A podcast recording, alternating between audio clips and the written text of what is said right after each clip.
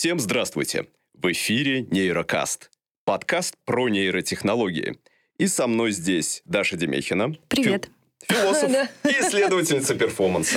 Привет, привет. Также у нас замечательные гости по такой интересной теме, как нейромаркетинг. У нас Василий Александров, data scientist в нейролаборатории Нейро. Всем привет. И Букреев Никита, генеральный директор Sensory Lab, психолог исследователей. У, всем привет. Да, ну, в общем, Антон уже сказал о том, что тема нашей сегодняшней встречи, нашего сегодняшнего подкаста — это нейромаркетинг. Поэтому стандартный первый вопрос э, для всех наших тем, э, что это такое, с чем это едят Или пьют. или пьют, да. Мгм. По сути, нейромаркетинг — это использование новых методик, которые появились в основном там, в конце 20-го, начале 21 века, чтобы применять их в исследованиях маркетинга. То есть, в первую очередь, это исследовательский инструмент, который позволяет не просто кого-то спросить, а заглянуть в мозг и померить другие поведенческие сигналы с человека, чтобы не дать ему возможность исказить какую-то информацию. Ну, то есть правильно я понимаю, что нейромаркетинг базируется на такой предпосылке, что все люди врут, Да, все врут. и все люди врут прежде всего себе. Да, абсолютно точно. Ну, с того момента, когда нейромаркетинг зародился и до сегодняшний день произошла... Это когда произошло примерно? Ну, как направление, я думаю, что в массовом сознании оно где-то появилось в году 2014 после очень интересного одного исследования. Ну, естественно, корни нейромаркетинга заходят гораздо глубже. Я думаю, что Василий сможет об этом сегодня рассказать более Есть подробно. две большие даты, которые произошли, которые разные люди называют датой э, рождения нейромаркетинга. Первое это было исследование по табачным упаковкам, которое проводилось на функциональной томографии, магнитно-резонансном томографе, которое исследовало, насколько же действительно потребителя пугают вот эти страшные картинки на пачках. Выводы исследования было, да, они прекрасно пугают потребителей, но когда они пугают курильщика, то первая реакция курильщика – это покурить. Ну, Естественный способ борьбы со стрессом уже наученный. И, как нам рассказывает наука, не работающий. Какой? Что курение не помогает избавиться от стресса. А, это да, но как бы в человеческом сознании привычка такая есть, по крайней мере. Это было в 2001 году. И вторая дата, которую называют, это 2004 год, когда исследователь, тоже не вспомню фамилию, вместе со своей дочерью для научного проекта в Штатах делал слепое тестирование колы и пепси, а там надо понимать, что это очень распространенная борьба. Пепси-кола с 70-х годов проводила слепые тесты в куче мест. В слепых тестах Пепси-кола всегда побеждала, но доля рынка у Кока-колы была выше. И всех это очень удивляло. Они провели слепое тестирование. Оказалось, что действительно на слепых тестах Пепси-кола побеждает. Ну, собственно, это не новость. Но самое интересное было, что на тестах, где человеку сообщали, что он пьет, Кока-кола побеждала. Потому что действительно мозг испытывал большее удовольствие от колы, когда он знал, что это кола. Когда он не знал, что это кола, он испытывал меньшее удовольствие. Это вторая такая большая дата. Ну и, да, глобальное распространение, то, о чем Никита говорил, это исследование Американской ассоциации рекламодателей, которая выявила очень интересную вещь, что они проводили исследования 996 рекламных кампаний. Никто не знает, куда делись 4, которые, казалось бы, должны быть до ровного счета.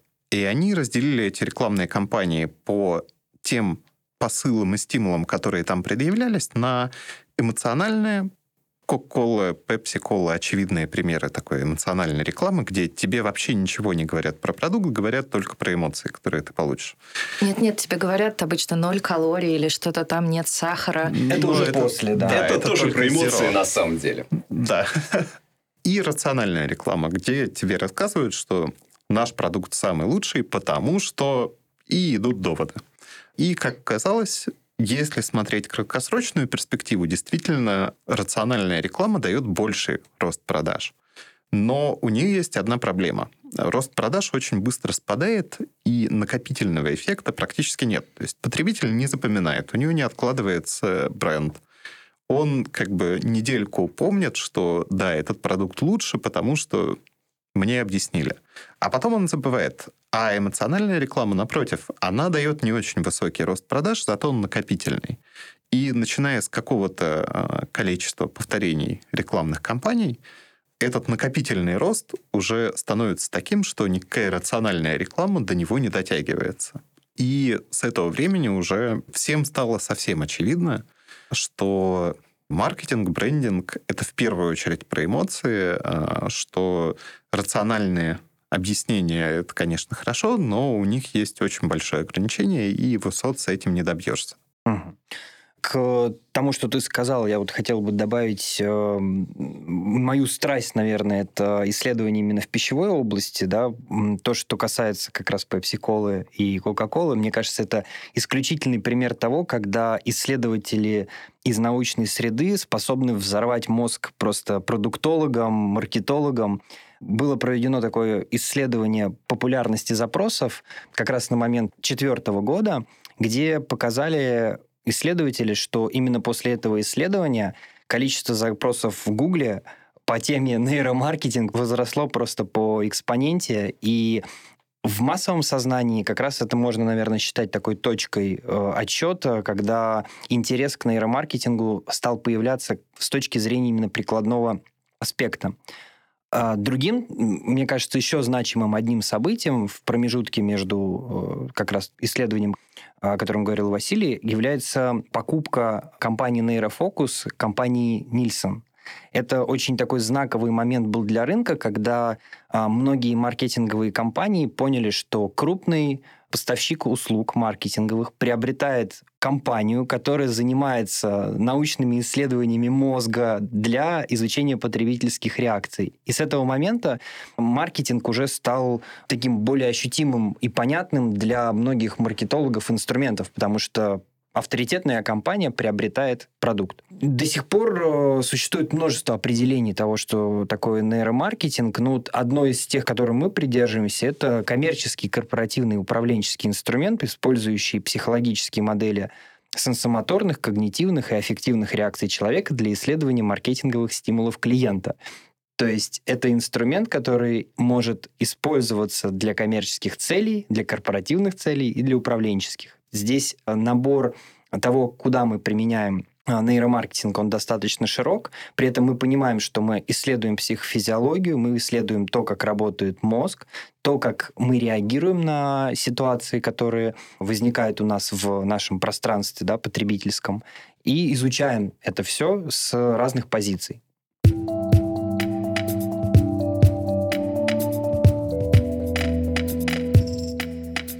А можете рассказать, как э, проходят эти нейромаркетинговые исследования? Ну, то есть что происходит такого в закрытой лаборатории, в которую обычному э, человеку, если он не, наверное, каким-то образом связан с этим исследованием, не попасть? Вот что происходит таким обывательским взглядом? Смотрите, во-первых, попасть э, можно записаться в качестве респондента. Мы их, правда, называем подопытными обычно. Угу. Еще за это заплатят. Да, еще за это заплатят. Самое важное в нейромаркетинге – это именно инструментарий. То есть нейромаркетинг родился не просто так, это развитие и переосмысление маркетинговых исследований. Соответственно, он берет весь инструментарий, который может починить то, что изначально в маркетинговых исследованиях сломано. Во-первых, у нас самое ключевое, по крайней мере, это электроэнцефалограмма, потому что она позволяет сразу заглянуть в мозг, она дает непрерывную картину, что важно, потому что, давайте, быстрое сравнение. Есть классический способ посмотреть, насколько классную рекламу вы отсняли или классный товар сделали. Но возьмем рекламу, это проще у вас есть отснятый материал, вы приглашаете фокус-группу, которая состоит из вашей целевой аудитории. Показываете целевой э, аудитории фокус-группе свою рекламу и начинаете их спрашивать. Ну что? Ну как? Что понравилось, что не понравилось? Какие тут есть проблемы? Первая проблема, что им надо отсмотреть весь материал целиком и потом высказать свое отношение. Во-первых, мы получаем картинку в целом мы не получаем картинку по каждой секунде, доли секунды. А это бывает очень важно, когда мы говорим о том, что работает лучше, что работает хуже. Во-вторых, мы сталкиваемся, как всегда, с проблемой, что люди врут. И врут они не потому, что все такие злые и любят врать, а потому, что у нас есть определенное количество когнитивных искажений, часть из которых называется воспитанием. Мы не очень любим говорить приятным людям неприятные вещи, а как бы, ведущие фокус-групп, они априори приятные люди, потому что они нам платят. И как бы мы получаем, во-первых, очень много социально желательных ответов. То есть было огромное количество товаров, которые умерли после очень успешных фокус-групп. То есть фокус-группа говорит, что да, у вас все замечательно, вы такие молодцы, а потом не покупают. Соответственно, первое это эго, второе обычно кожно-гальванический датчик, датчики дыхания. Если реклама имеет какой-то сексуальный подтекст и сексуальный стимул, то обязательно да, то обязательно тепловизор и ряд датчиков, которые возможны, то есть, опять же, под специфику. Айтрекер используется чаще всего, потому что мы хотим понять, куда mm-hmm. именно в этот момент смотрел человек, потому что на кадре может быть много стимулов, а нам важно именно определить, какой стимул вызвал реакцию, которую мы замерили. Ну и в целом из основных инструментов все. Угу. А вот мне хотелось бы вернуться на секундочку к тому, о чем сказал Вася, когда ты примерно сказал, что нейромаркетинг затыкает дыры в маркетинге, помогает перепридумать эту историю с рекламой. Здесь у меня два вопроса. Вот относительно этих исследований, о которых ты сказал, Э, где выявилось, что эмоциональная реклама гораздо лучше способствует продажам в долгосрочной перспективе, чем рациональная. Мы этого не знали раньше, и если мы этого не знали, то что было принято думать, да, то есть какие были представления о рекламе до таких исследований. И, наверное, второй вопрос, он связан с тем, что ты уже частично ответил на него, сказав, что все люди врут, и мы любим говорить социально одобряемые вещи, потому что это проще, и этим маркетинговые исследования со стандартными фокус-группами проигрывают тому, что может предложить нейромаркетинг, но если здесь что-то еще, где нейромаркетинг оказывается ну, на голову выше, или, скажем, маркетинг вообще этого сделать не может, да, и здесь вот какую-то лакуну она супер заполняет. Смотри, для того, чтобы разобраться, почему же все-таки это происходит, надо немного окунуться в историю и начать века с 19 когда, собственно, была неоклассическая экономическая теория Адам Смит, очень красивая, очень интересная, очень долго живущая, которая говорила о том, что у нас вообще-то рациональный потребитель. Он собирает и аккумулирует информацию о товарах. При покупке он взвешивает свои потери и выгоды, то есть стоимость товара и те выгоды, которые он от него получит, и, соответственно, у нас реклама должна быть такой, ну, что мы, в общем-то, и увидим, если посмотрим винтажную рекламу, листовки. Реклама всегда такая рациональная, взвешенная, она доносит, что там бери чистящее средство листерин, оно там на 40% эффективнее. Бери, не пожалеешь. Да, бери, не пожалеешь. Вот. Это уже посыл эмоциональный. Да. И хотя на самом деле тогда было много эмоциональной рекламы, в том числе, особенно для товаров, которые непонятно как рационально рекламировать. Я так понимаю, что так произошло с зубной пастой. В а... том числе. Ну, на самом деле этих товаров очень много, которые... И самый вот классический пример, который любят все маркетологи, э, пересчитывают Серхио Займана, это как раз война Пепси и Колы. И когда Кока-Кола была просто в ужасе, когда Пепси начала кампанию Pepsi Challenge, когда слепые тестирования просто по всей Америке развернули, в каждом городке, в каком-нибудь магазине можно было подойти попробовать, и по слепым тестам Pepsi всегда побеждала, ну, то есть с перевесом. Но это никак не сказалось. Это сказалось, но не настолько. Их доля рынка не стала такой же. То есть что мы могли бы ожидать. Потому что ты подходишь, пробуешь в слепом тестировании. Такой, мне вот это больше нравится. Тебе говорят, это Пепси. Но ты, ты не такой, приходишь... пойду куплю колу. Да, да, да, да, да, именно. Вот. И неоклассическая теория была очень живучая. Тут есть несколько таких больших вех, этапов. А, и Нобелевские премии. Да, и три Нобелевские премии. Значит, первую получил Герберт Саймон. Он был математиком, которому очень не нравилась вот эта неоклассическая теория. Он говорил, что, ребят, какая-то фигня. Почему-то, если мы моделируем математически то, что должно происходить, оно не происходит. Это было в 1978 году. Он получил премию, и получил он ее за то, что сформулировал теорию ограниченной рациональности. Для того времени все-таки было достаточно новаторским признать, что человек нерационален, поэтому сказали, что он вообще-то рационален, он способен думать рационально, взвешивать, оценивать, но не всегда. У человека есть ограниченный ресурс обработки информации, он не может постоянно этим заниматься по каждой покупке. У него просто мозг взорвется, если он начнет около каждой полки в супермаркете стоять по два часа и высчитывать формулами, что ему купить. И как бы тогда сказали, что окей, мы признаем, что у человека есть нерациональность, которая упрощает ему жизнь, но она касается только каких-то небольших и неважных вещей.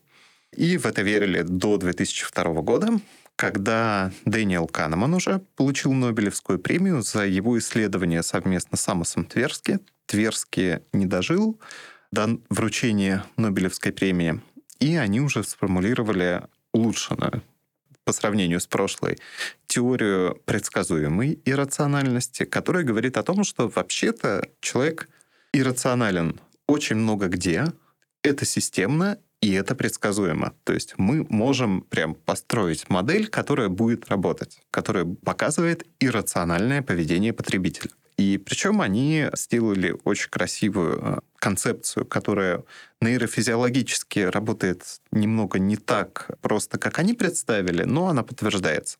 Это концепция про систему 1, систему 2, про то, что у нас есть в мозгу две такие условные системы. Система 1, она быстрая, автоматическая, не требует усилий, ее невозможно отключить, и она в основном эмоциональная. Система 2 это то, с чем мы себя обычно ассоциируем. Рациональная, но она медленная, она требует концентрации усилий. У нее есть один главный баг. То, что она включается достаточно редко, но при этом она считает себя главной.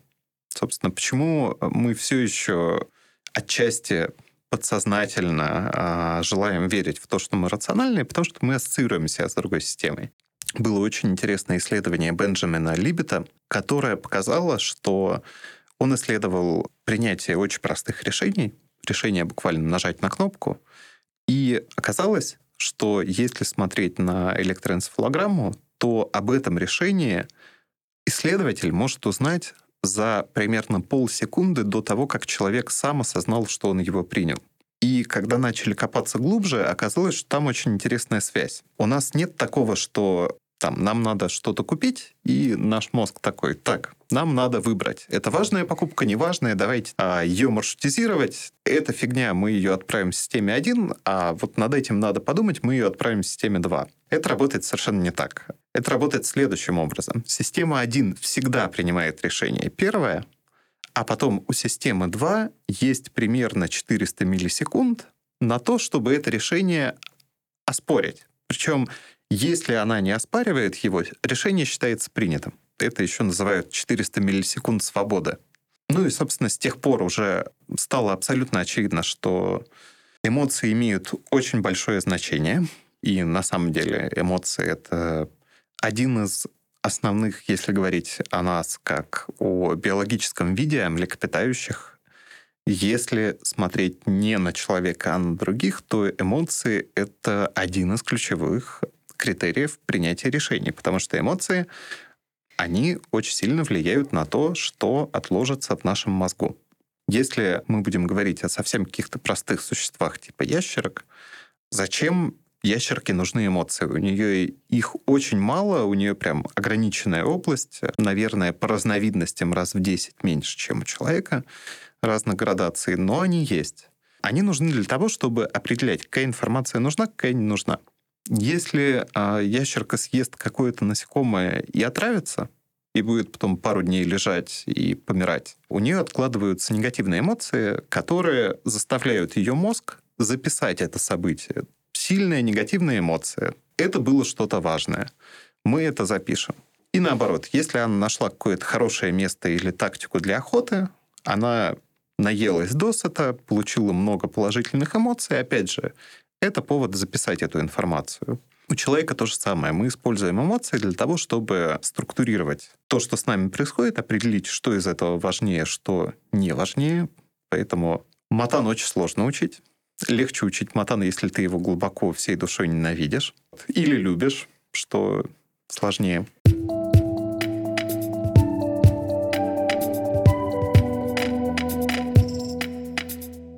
Ну и последняя Нобелевская премия, которой стоит упомянуть, это Талер. Он получил ее прям совсем недавно, в 2017 году, за концепцию наджинга. Это такое самая современная репрезентация нейромаркетинга, которая уже пошла дальше, чем исследование. Это про то, каким образом направлять человеческий выбор – и как за счет моделирования ситуации выбора мы можем влиять на человека уже, чтобы он что-то сделал. То есть если классический нейромаркетинг исследует и работает с готовым материалом, то наджинг уже больше моделирует э, реальную жизнь, чтобы как-то ее изменить. Да, если возвращаться еще к вопросу о том, э, в принципе, какую пользу несет нейромаркетинг для исследователя, то здесь есть ряд действительно преимуществ э, относительно того, э, что исследует обычный маркетинг. Вот исследователи выделяют основных пять таких ключевых пунктов, да, на которых основывается преимущество. Это Первое, более объективный подход к измерению. У вас есть датчики, которыми вы можете померить. А фокус-группы и а, холл-тесты — это чаще всего вербальные тесты, и вы собираете информацию, да, она может являться ключевой, но для этого вам нужна большая выборка, соответственно, в нейромаркетинге второе, да, это меньшее количество людей, которые необходимо для теста. Следующее, да, преимущество. Вы можете исследовать процесс во время всего пользования какого-то продукта, просмотра рекламы. Если вы смотрите, например, если вы крупная компания, кинокомпания, которая занимается производством фильмов, то вам будет очень сложно потом восстановить experience человека, который просмотрел полуторачасовой фильм, и чтобы понять, как э, оптимизировать какие-то сцены. Для нейромаркетинга эта задача, она решается очень просто. То есть здесь мы в, непосредственно во время проводим эти исследования. Дальше мы можем улучшать с каждым разом наши методики, потому что у нас существуют метрики, мы можем валидизировать их, адаптировать для дальнейших исследований. То есть если у вас есть теория, как это работает, то нейромаркетинг он встраивается в это и разбирает все это по полкам у вас получается прямая зависимость между теми метриками, которые измеряются в... Ну, или не совсем прямая, но зависимость существует между теми метриками, которые снимает нейромаркетинг, и между теми показателями бизнеса, которые существуют. И здесь есть тоже большая проблема, которая связана с тем, что заказчики чаще всего ищут готовые решения, и минимально делятся теми ключевыми метриками, которые они используют в своих э, бизнес-кейсах и стратегиях. Конечно, это же большие деньги, да, насколько и, я понимаю. Да, да, да. И это это, кстати, относится к порогу рынка. То есть э, для того, чтобы на этот рынок заходить, нужно понимать вообще, в принципе, какие инструменты используют компании. Дальше следующее преимущество – это а, возможность совершенствования традиционных методов, дополняя методами нейромаркетинга исследования, которые уже проводятся. И здесь э, можно получать очень интересные инсайты, комбинируя те методы, которые уже есть, с теми методами, которые предлагает нейромаркетинг. Есть еще ряд преимуществ, которые связаны, если да, мы берем там в глобале, смотрим э, на развитие этой отрасли, мы собираем данные, данные, они примерно однородные. Если мы тестируем какой-то одинаковый контент, то в одинаковых условиях у нас получается более или менее понятные данные, с которыми мы можем работать, и их как бы сводить да, в одну таблицу. Здесь важно что? Что мы можем таким образом искать новые классы, группы людей. Да? Мы можем проводить кластерный анализ и смотреть, есть ли какая-то объективная зависимость между выбором человека, относится он к той группе целевой аудитории или к другой, потому что это большая проблема для маркетологов. Как э, классифицировать? У нас есть там 14 основных критериев, да, по которым все это классифицируется. Пол, возраст, да, да, социальное положение, заработок там и так далее, и так далее. Существует э, вот этот ряд преимуществ, который, в принципе, формирует фундамент для того, чтобы нейромаркетинг в какой-то перспективе, мы сейчас говорим про перспективу, наверное, не более пяти лет, сформировал э, такой вот углубленный и понятный подход к изучению потребительских реакций, где лаборатории, нейролаборатории будут способны очень четко масштабироваться, очень четко искать связи в тех метриках, которые они получают, с той стратегией, которую разрабатывает компания. И вот это вот самый, наверное, основной и главный плюс нейромаркетинга, который позволяет э, шагнуть дальше, чем это делают обычные традиционные методы. Давай я, наверное, приведу пример исследования, чтобы было понятнее, какие именно результаты позволяет получить нейромаркетинг, потому что сейчас самый распространенный вид услуги в нейромаркетинге и самый массовый — это тестирование обычно видеорекламы, потому что видеореклама, она удобна тем, что ее, во-первых, плохо читают фокус-группы, потому что они воспринимают ее целиком, ну, все, о чем мы говорили. Во-вторых, она дорогая. То есть открутка ролика, она хоть на Ютубе, хоть на телевидении, на телевидении сильно дороже. Ого, Это как деньги. Дороже. Да.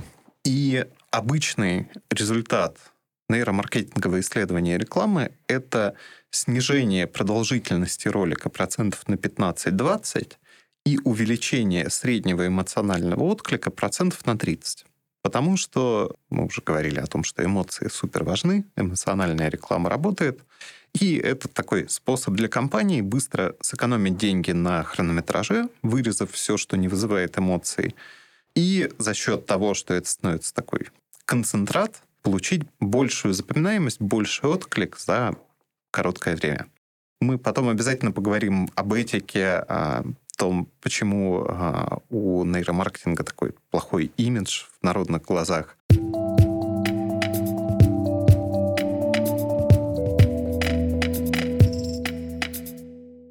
Тут очень важно понимать, что исследования, которые публичные, их прямо единицы. Я... Ну, Никита, как кажется, уже это упомянул. Да. Да, да, да. То есть большинство исследований, которые мы проводим, они идут под NDA, и ну, говорить про них мы просто технически не можем по закону.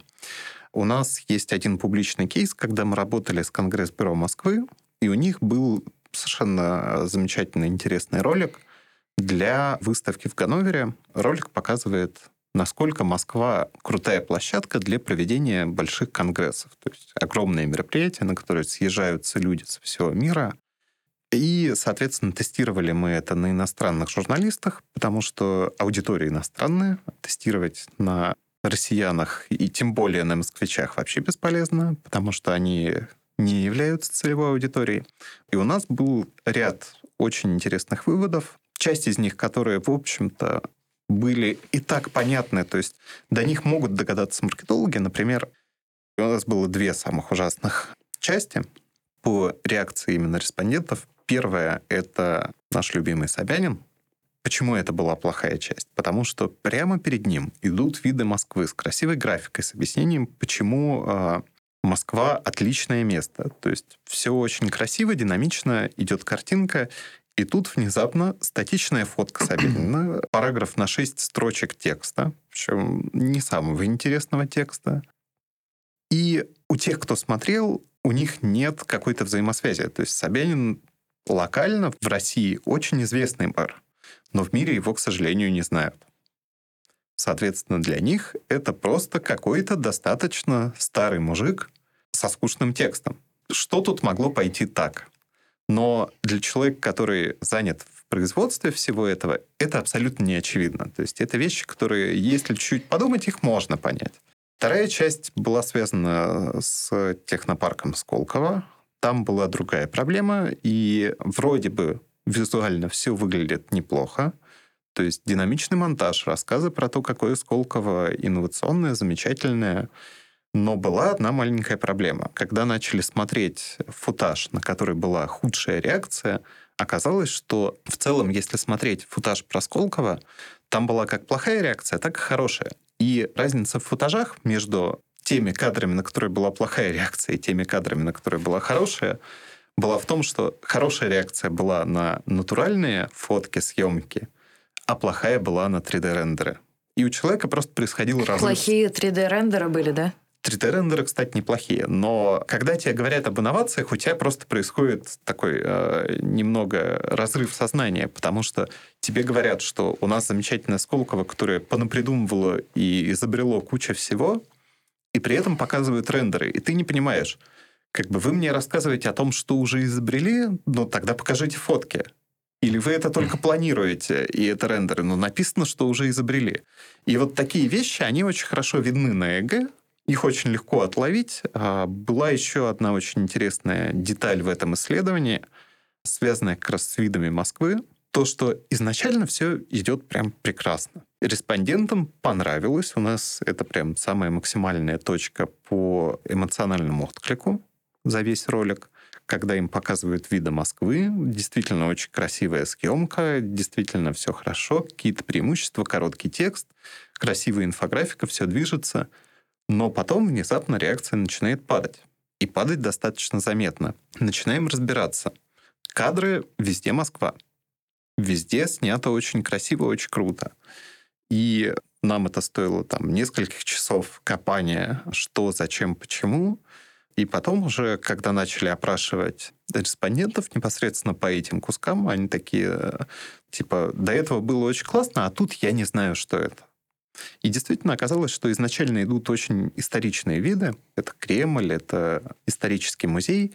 А потом пошли вещи, которые респонденты просто не ассоциируют с Москвой. То есть, То есть работает эффект узнавания, когда ты узнаешь что-то, у тебя есть какие-то уже связи, тебе больше нравится на это смотреть, как будто бы. Да, тут даже э, вопрос не в узнавании, вопрос именно в имидже, потому что многие из них не знали этих достопримечательностей, но они могли их легко проассоциировать с Москвой.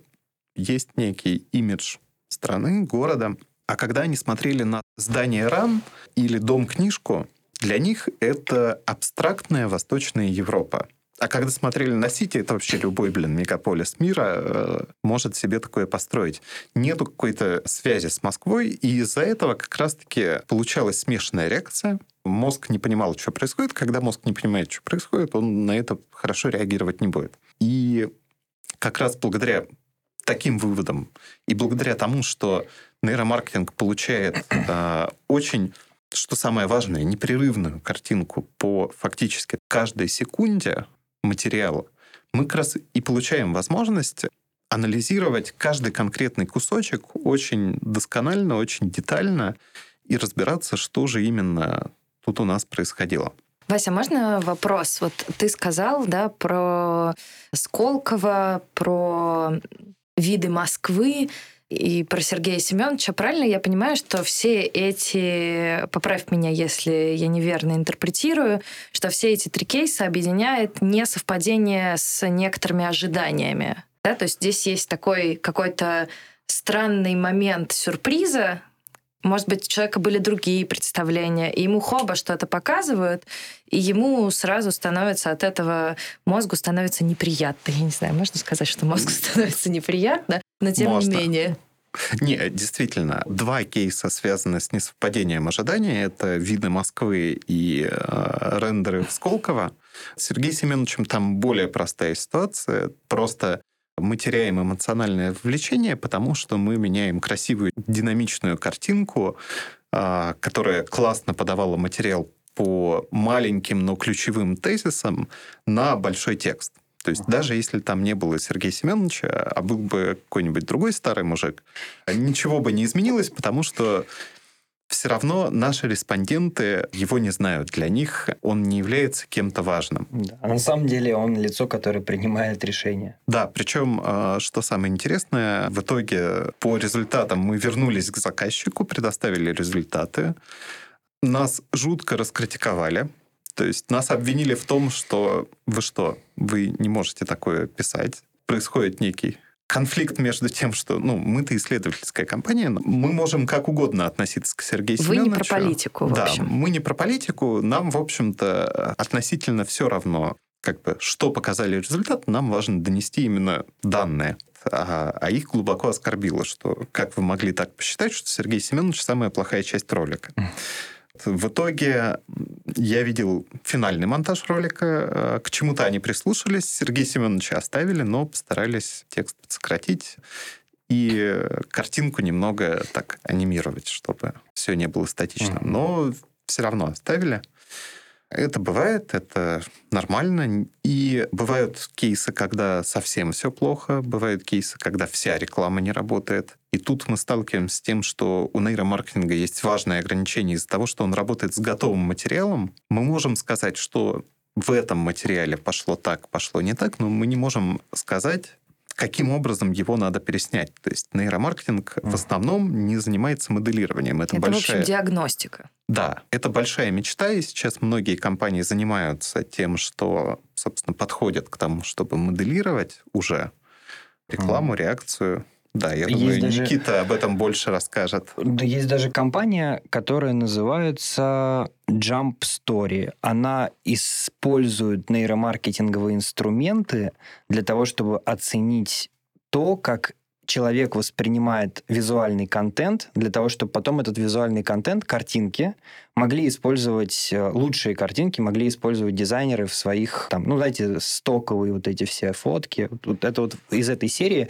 они подняли в этом году, если переводить на наши деньги, где-то около в районе 60 миллионов под 10%. То есть они увидели, что это рынок абсолютно какой-то гигантский, колоссальный, и, скорее всего, это какой-то будет конкурент с Adobe в каком-то смысле. Вот они используют и нейросети, и, соответственно, нейромаркетинг для оценки визуальных вот этих вот историй. Другой вопрос, что ожидания, да, вот ты говорила про ожидания, которые формируются у человека, который смотрит ролик. Это вообще очень одна из ключевых тем в исследовании и в продвижении товара. Это конечно, не вся да, маркетинговая стратегия, это лишь одна из э, их частей. В маркетинговую стратегию входит и сам продукт, потому что продукт позволяет при его опробовании, при пользовании им, потом вернуть клиента к тому, чтобы он еще раз его купил, либо оставался как можно дольше с этим продуктом.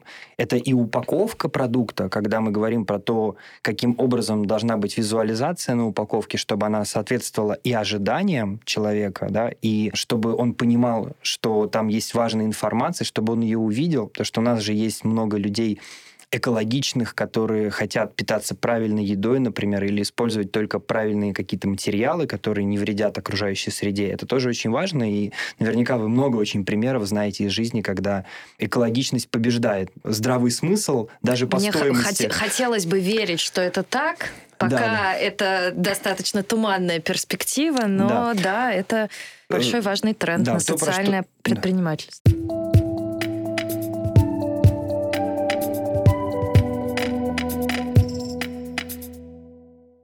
То, про что говорит Василий, это исследование уже материалов, которые позволяют продвигать продукт, а здесь не только, естественно, видеоролики, здесь и буклеты, и, может быть, даже это и визитка может быть. Вообще, на самом деле, пул возможностей исследований не ограничен.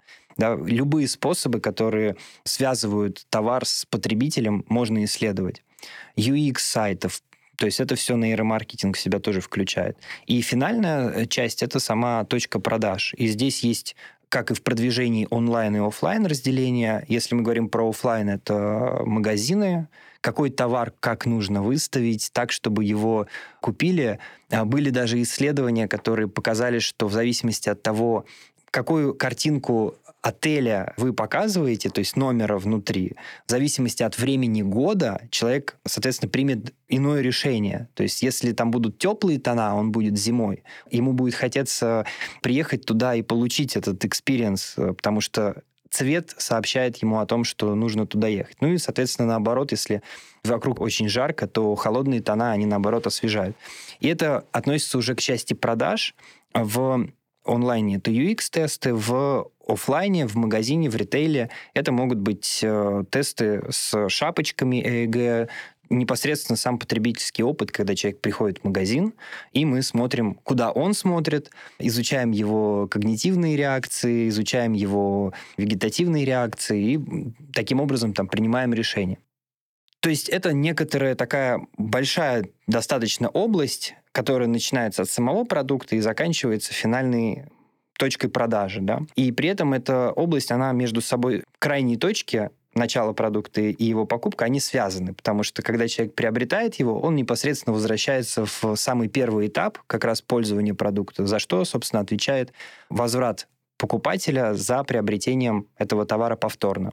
Я думаю, что для многих компаний на рынке это достаточно интересно и существенно по той причине, что если исследование проходит под ключ, и компании готовы к раскрытию своих ключевых метрик, и исследование проходит от нулевой точки до точки продаж, то если мы применяем на всех этапах нейромаркетинговый инструментарий, то появляется новая возможность создавать маркетинговые стратегии, которые основаны на нейроданных. И вот это вот веяние, оно уже ему не так много времени, это где-то в семнадцатом году вот уже прям переориентация э, научного сообщества перешла прям конкретно под э, маркетинговые стратегии и ищет способы для того, чтобы увязать те ключевые метрики, которые используют компании, для того, чтобы объективно оценивать э, ситуацию с потребителем и с э, возможностью продажи каких-либо товаров.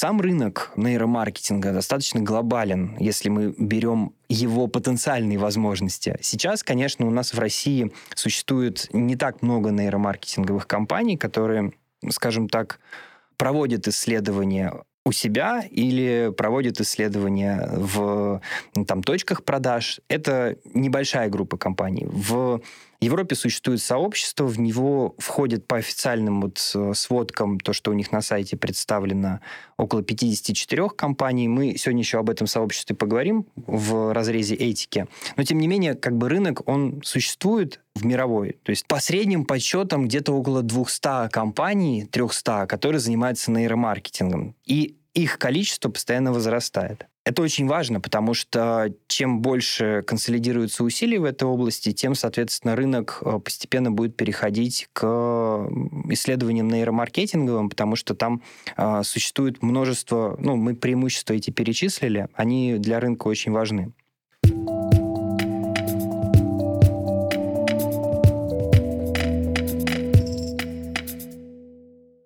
Опять же, возвращаемся к тезису про то, что большинство э, нейромаркетинговых исследований, они закрыты. Чтобы получить такую статистику, какой процент проваливается, надо знать, какой процент тестируется. Процент все называют очень разный. Если брать глобальные, огромные FMCG-компании, обычно называют процент, что около 80% их рекламы тестируется, но точной информации нет. Второй нюанс — это то, что нейромаркетинг все-таки инструмент, он как бы как подход, он революционный, то есть он применяет абсолютно новые метрики, э, позволяет делать то, чего не было, но как инструмент маркетинга он эволюционный.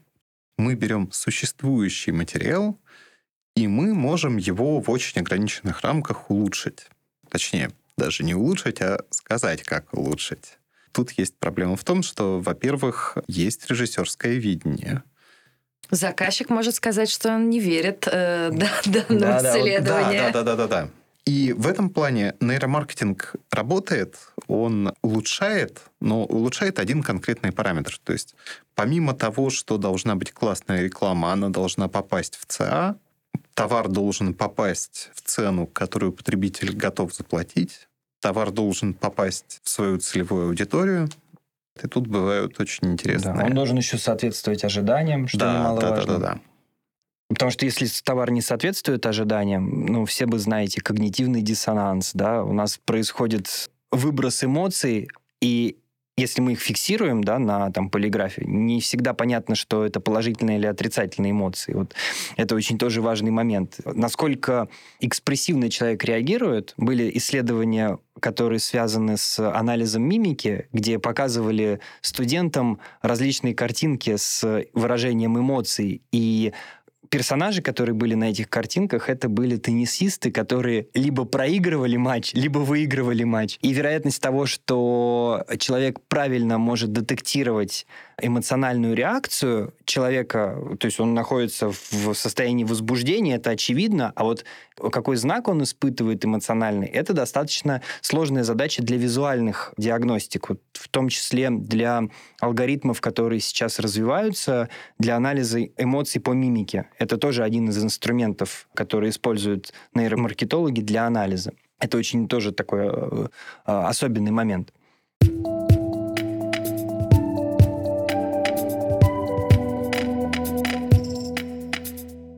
Как нейромаркетинг поможет а, производителю какого-то продукта поднять цену этого продукта?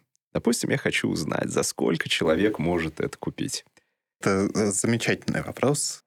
Тут мы подходим к очень интересной вещи, что мы немного не заметили, как наша экономика прям тебя кто-то и заметил, а наша экономика стала очень странной. Если мы возьмем калькулятор и пойдем считать, сколько же стоит то, что мы покупаем, оно все окажется просто чудовищно дешевым.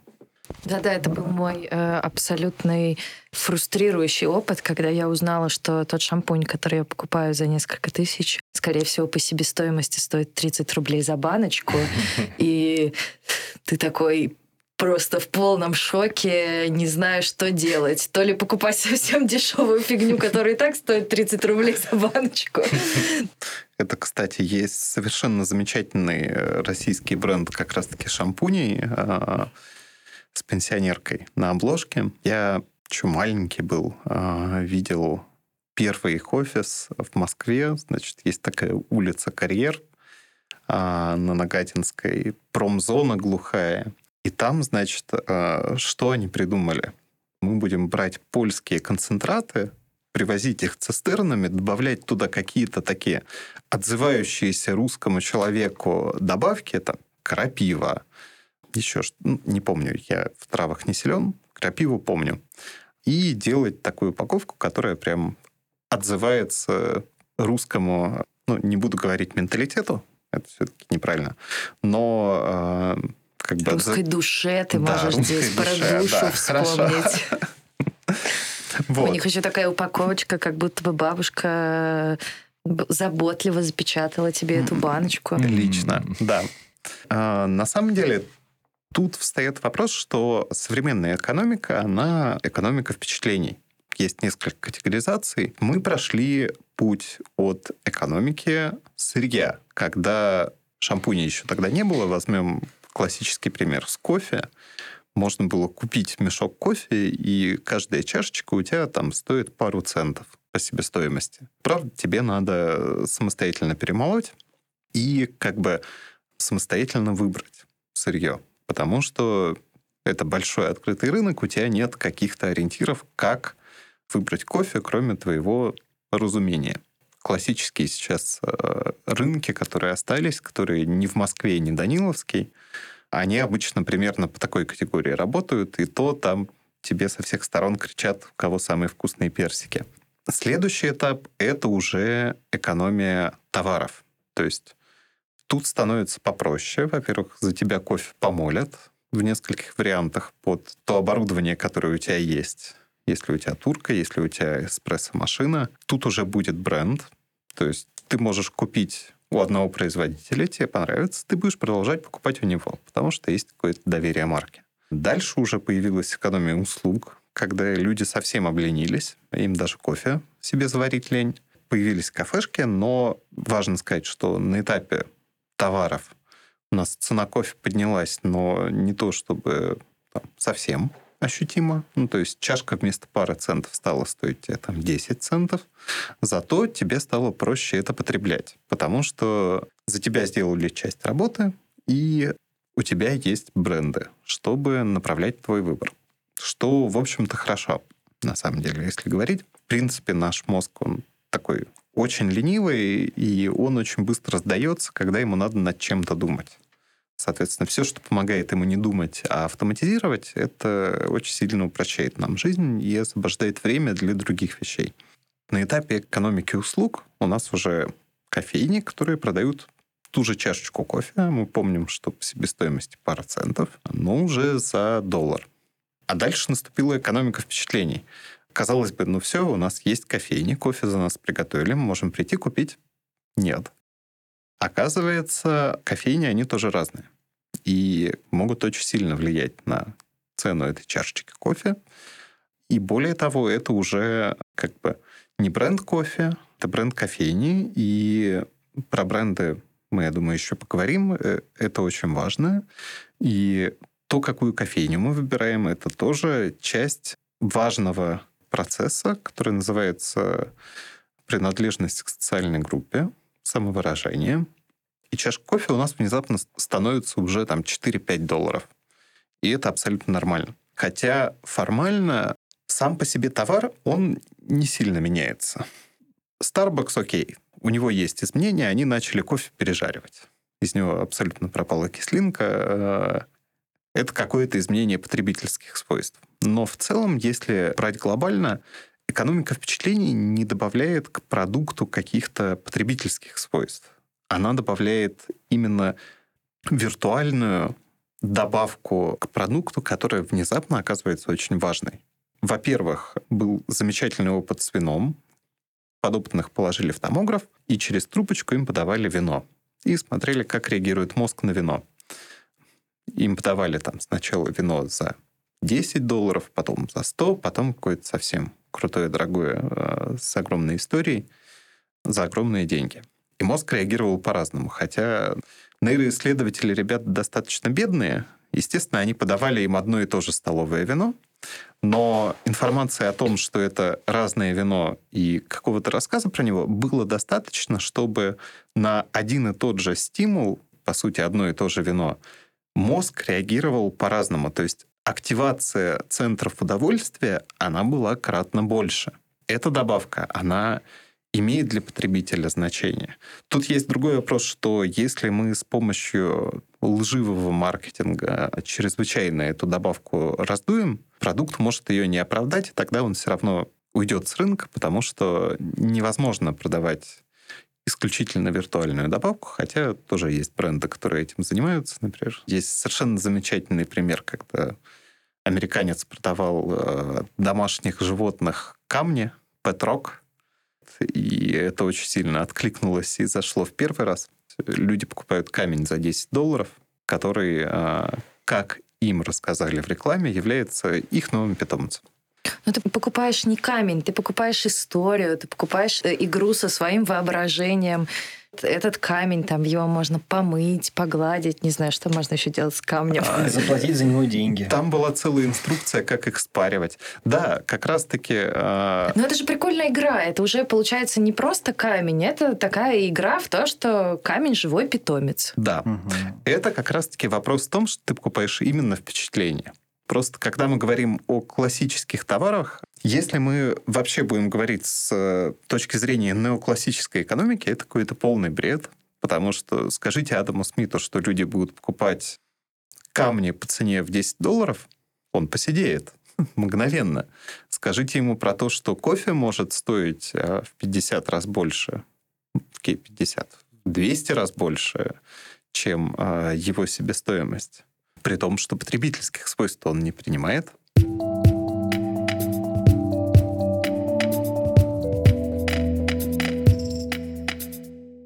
насколько сильно можно раздуть эту виртуальную добавку. То есть мне кажется, что мы уже проговорили про одну границу. Это несоответствие плохо, когда сильно больше ожидания и когда товар их не оправдывает. То есть очень сильная реклама на средненький продукт, наверное, это фиговая история, да. Все-таки здесь нужно соблюдать какой-то баланс.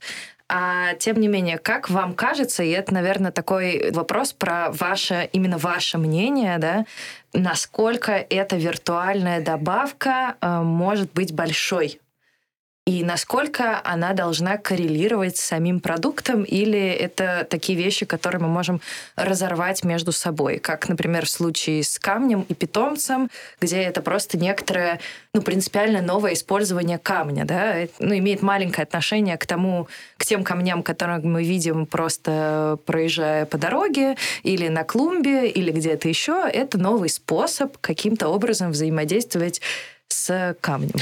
Вот мы и плавно пришли к э, праймингу. Прайминг — это как раз-таки придание товару неких дополнительных свойств, которыми он не обладает. На самом деле, давно исследованная тема, когда, например, человек начинает играть в гольф лучше, когда ему дают клюшку победителя. Хотя до этого у него была клюшка того же класса, то есть по потребительским свойствам она такая же. Но прайминг — это такая некая настройка потребителя на имидж товара. Раз этим товаром Тайгер Вудс выиграл кубок, значит, мои результаты тоже улучшатся. То же самое, кстати, происходит, если ты пишешь экзамен ручкой э, профессора, которого ты уважаешь. Тут очень важно личные отношения. То, опять же, это лучше работает. И тут вообще очень важно сказать, что то, насколько товар работает, если мы говорим о каких-то товарах, которые не имеют прям четких критериев, как определить, насколько он сработал. Ну, как определить, насколько круто сработала баночка колы? В принципе, не очень понятно. Она тебя освежила. Окей. То есть ты оцениваешь это исключительно субъективно. Если говорить о товарах, которые оцениваются тоже субъективно, но при этом у них есть четкое предназначение, например, болеутоляющие. А были исследования, когда подопытным давали болеутоляющие за разную цену разных брендов, и они действовали по-разному. Хотя, внимание, нейроисследователи, ребята бедные, иногда жадные, э, в обоих случаях как бы им давали вообще третью вещь, которая была плацебо. То есть абсолютно пустая таблетка, но э, за счет того, что у людей были ожидания того, что, окей, мне сейчас дали бренд, а и он какой-то стрёмный и дешевый, мне это не очень помогло. В случае, когда им дали якобы таблетку хорошего дорогого бренда, им это действительно помогло люди действительно перестали испытывать боль. Причем красненькие плацебо работали лучше, чем синенькие. Да. Не, исследование плацебо это вообще отдельная это из-за матрицы? тема. Из-за фильма «Матрица», я надеюсь, красненькие работают лучше, чем синенькие, нет? Либо наоборот. И тут очень важно понимать, что вот эта виртуальная добавка, она на самом деле... Мне очень нравится э, даже тебе должно э, это быть близко. У Славоя Жижика есть замечательная лекция про реальность виртуального. В принципе, современная экономика — это как раз про то, что виртуальные э, абстрактные понятия, они внезапно становятся в товарах главной составляющей. Причем это на самом деле не так ново, потому что история с Кока-Колой, она, в принципе, именно про это. Про то, что Pepsi по всем параметрам должна была выиграть. Чего только Пепси просто очень долго я поняла, это какая-то прям мозоль такая, которая существует. То, что Пепси проигрывает Кока-Коле. Нет, просто это очень каноничная история. Почему историю экономики исследуют чаще всего на американском рынке? Потому что он старый. Они уже наломали дров, наделали ошибок, наделали успехов. Пепси с колой то же самое. Это очень это давняя... Хрестоматийный случай. Да, хрестоматийный случай. Огромная история. Пепси все уже перепробовал. Кола много чего перепробовала.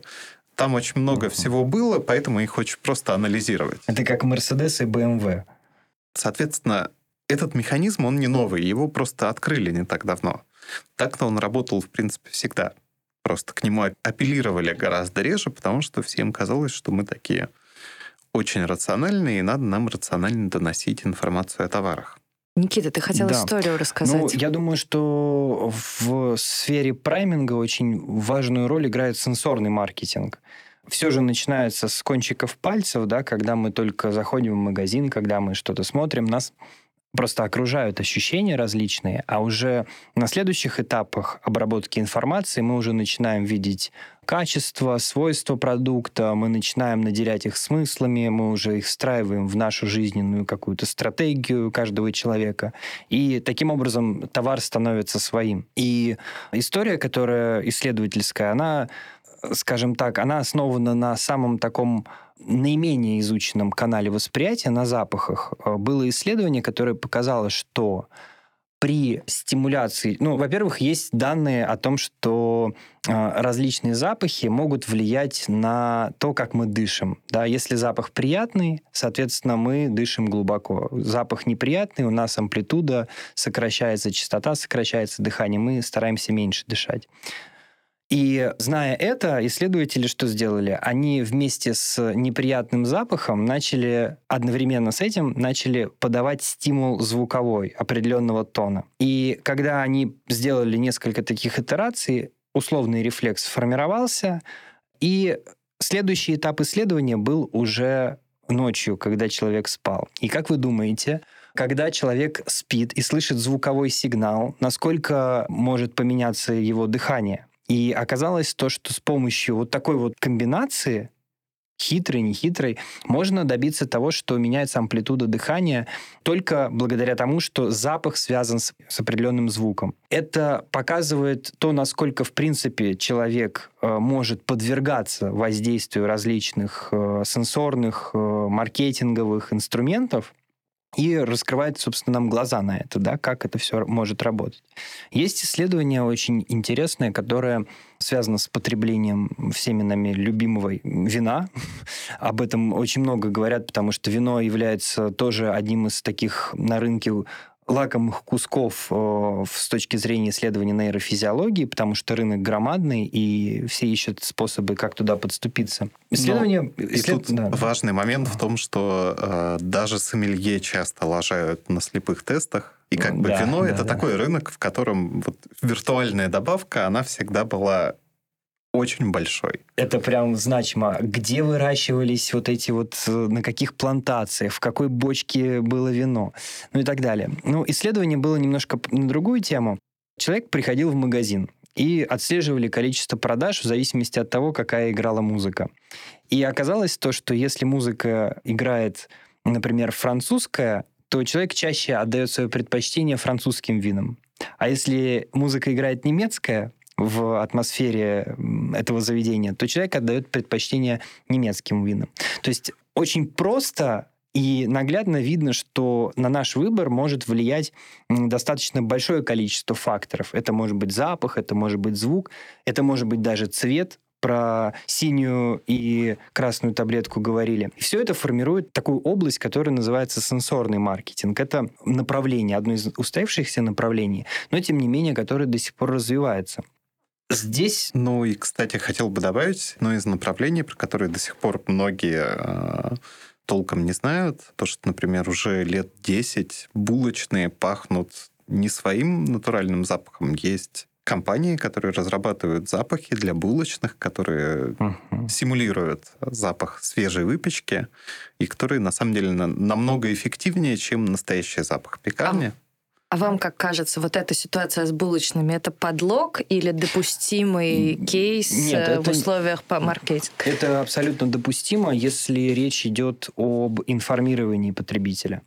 Но Друг... ты же информируешь его запахом не своих булочек, которые он сейчас будет есть, а каких-то абстрактных, синтезированных парфюмером булочек. И а, не да, булочек да, да. даже. Здесь э, это важный вопрос. Если эти запахи, которые человек использует, у него они появились благодаря тому, что он сделал какую-то разработку, происследовал, и эти запахи каким-то образом относятся к его продукту, тогда это допустимо, потому что никакого подлога нет. Но если мы разрабатываем идеальный аромат, то здесь возможно да, а, такая очень скользкая тема. И, э, как сейчас, бы, подожди, да, я да. хочу, чтобы Вася тоже э, сказал относительно ну, границы. Да. Кажется ли тебе, и Антон, наверное, я сказала, что подлог. Никита считает, что это допустимо, если... Если, при условиях. Это, при условиях, если в разработке использовался продукт. Да, продукт, либо используется вообще сторонний аромат, то есть который никак не связан с продуктом. Но это уже Но тогда не, это не булочки. Это, это уже не информирование, это уже больше к атмосфере самого заведения. Да, но мы вот давайте сейчас сосредоточимся на булочках. Смотри, с булочками и в целом я считаю, что не так важно, что ты используешь. Рыночек порешает. А как бы, опять же, это просто один из инструментов, как реклама создания ожидания от продукта. Если ты в булочной будешь использовать запах мясной лавки, ты добьешься когнитивного диссонанса. У тебя как у людей, да, просто сломается мозг. Соответственно, вопрос-то не в том, этично или нет использовать синтезированный запах. Ну, это уже наша реальность, мы это используем, и ничего плохого, в общем-то, не происходит. Вопрос в том, насколько это поможет продукту или нет. Мне, например, очень нравится запах в некоторых бутиках одежды, хотя он к одежде и к ткани не имеет отношения. То есть там такие цитрусовые насыщенные тона, цитрус, кофе, дуб. Прямо стихотворение. Цитрус, Цитрус, кофе, кофе, дуб. дуб, Да. фонарь. Табак, кстати, очень часто используется именно лист. Антон, а ты что думаешь про этику булочек? Это вопрос очень интересный на самом деле. Покупатель сам рад обманываться. Чтобы ну, вообще, мне получить- кажется, у нас весь разговор про то, что наш мозг очень любит обманываться. И мы вместе с ним. Да, фактически мы находимся на этапе экономики иллюзий. Кстати, вот по поводу обмана, да, недавно вышло исследование, которое с помощью запахов может регулировать ощущение температуры. То есть речь уже идет даже не о И просто... как пахнет холод? Ну, то есть возникает реальное ощущение холода, потому что активируются рецепторы, холодовые и тепловые рецепторы, которые связаны с э, самой молекулой. Наверное, вы читали, это прям статья буквально этого года. То есть здесь э, простор для экономики, на самом деле, для маркетинга очень большой. И здесь очень важно, что вот этот сенсорный маркетинг, он сейчас потихонечку с разных сторон начинает объективизироваться. Это значит, что появляются конкретные устройства измерения, а также эти устройства уже существовали, например, для того, чтобы измерить цвет, э, можно использовать компьютер, да, и понять, в какой цветовой гамме находится иллюстрация. Можно звук проанализировать, можно запах и проанализировать с помощью того же самого электронного носа и понять ароматический профиль. И вот этот вот этап следующий, он сейчас очень скажем так, развивается. И через какое-то время, я думаю, что инструменты нейромаркетинга, объективной регистрации психофизиологических данных в целях коммерческих, э, срастится с инструментарием, который используют э, для анализа сенсорных компонентов, и это будет очень интересное развитие, потому что тогда мы перейдем в цифровую среду уже такую полноценную. Интересно, что то исследование, о котором ты говоришь, сейчас стали применять в виртуальной реальности. То есть тот запах, который человек чувствует, влияет на его ощущение температуры виртуальной среды, в которой Да, он находится. Если он вдыхает запах ментола, он чувствует, что ему холодно, и он находится где-то в зимнем окружении. У нас есть проблема в том, что, как и с нейромаркетингом, тут есть большой репутационный риск в компании, и поэтому много о чем не говорят, особенно когда э, говорится о том, чтобы подталкивать потребителя, моделировать ему условия выбора каким-то образом.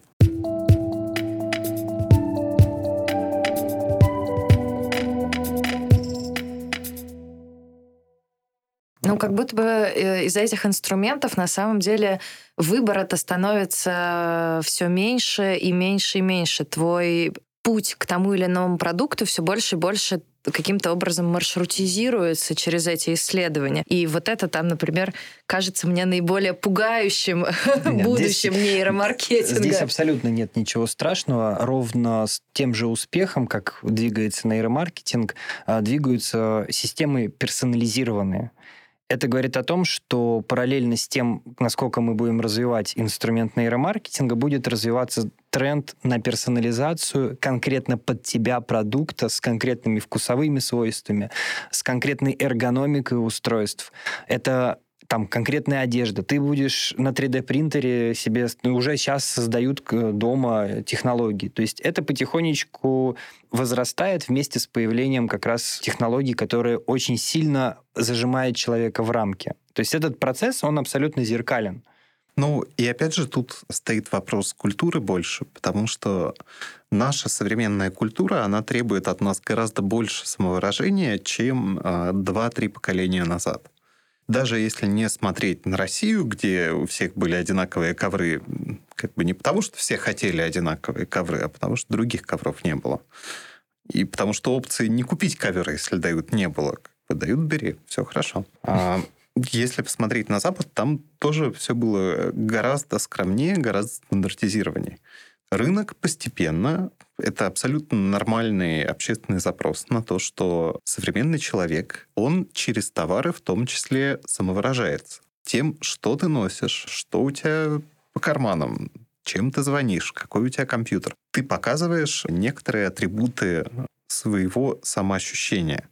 Вот, и это на самом деле важно. Рынок сейчас не вернется к состоянию Советского Союза, потому Да. что первое, что мы от этого получим, это огромное количество психологических проблем. Потому что современный человек, психология потребления это не просто э, некая то, что у нас появилась возможность, мы начали потреблять. У нас помимо этого появилась потребность продолжать потреблять и продолжать желать. И, в принципе, на Западе сейчас психологи говорят о том, что одна из самых страшных психических расстройств — это то, что человек перестает желать. И ему от этого плохо. Это абсолютно нормально. Рынок не пойдет по пути того, что у нас останутся, там, останется одна кола условно. Мне очень нравится, кстати, что происходит на рынке автомобилей. Несмотря, на самом деле, на то, что количество производителей очень сильно снизилось, то есть сейчас же огромные конгломераты, тем не менее, если посмотреть в любом мегаполисе на дороге, огромное количество марок. Если мы посмотрим с точки зрения неоклассической экономики, на самом деле у нас очень мало сценариев использования автомобилей. Мы, если начнем разделять, выделим, что кто-то ездит дом-работа, а кто-то, ну, там, иногда съезжает в лес. На дачу. Да, на дачу. На туризм, рыбалку, охоту с логической точки зрения должно остаться на рынке ну, там, 3-4 автомобиля, которые супер оптимальны вот в разных сценариях и в каких-то смешанных. Но нет, у нас огромное количество марок, огромное количество моделей. Да, это очень интересно. К еще постсоветскому пространству, если вернуться, был такой интересный кейс вывода на рынок чистящего средства. По западным меркам оно должно пахнуть очень вкусно и приятно. И мы сейчас знаем, что у нас обязательно стоит какое-нибудь чистящее средство, которое пахнет приятно. Да, каким-нибудь. А на тот момент они потерпели просто фиаско, и продажа не состоялась только потому, что запаха не было хлорки. А хлорка это значит, что у нас сознание? Это значит Чисто чистота. Будет. Ну, начали добавлять, и именно запах. То есть там хлорки это никакого отношения, естественно, не имело. Сам запах. И продажи увеличились. Другой вопрос, вот, например, мы недавно обсуждали с э, НИИ пищевых систем Горбатова про докторскую колбасу. Почему ее постоянно покупают? Уже советские времена закончились, ГОСТ остался, а ее покупают. В рассуждениях, да, мы, конечно, исследовательской работы не проводили, но пришли к выводу, что преемственность поколений, она тоже важна в выборе пищевых продуктов. Когда у нас что-то случается, мы обращаемся к нашим старшим, да, мы перенимаем их ценности, перенимаем их опыт, вместе с тем перенимаем их привычки. И сколь долго вот эта будет линия длиться, это неизвестно. Возможно, когда-то, да, докторская колбаса, она уйдет с рынка. Но я сомневаюсь искренне в этом, что кто-то из нас вообще ее никогда не пробовал. Она рано или поздно в наш холодильник попадает, так или иначе.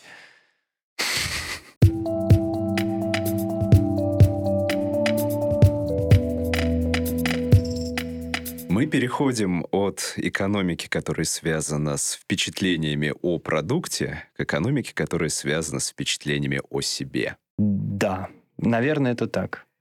И некоторые инженеры Гугла говорят, что наши телефоны вовсе нас не слушают. И когда мы говорим о кошачьем корме, а, нам выходит контекстная реклама кошачьего корма вовсе не потому, что наши микрофоны постоянно включены, и Google, Facebook и другие нас постоянно подслушивают. А он говорил о том, что просто у больших компаний существует модель каждого конкретного потребителя.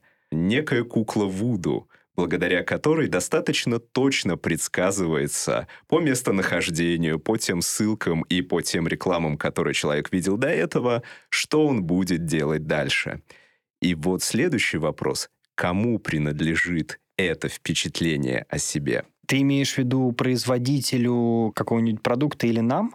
Скорее, это вопрос открытый э, для того, чтобы каждый слушатель мог а. над этим подумать сам. Да, спасибо вам большое за участие в подкасте. Ну и мы прощаемся. Всем пока. Пока. Спасибо большое. Пока-пока. Всем пока.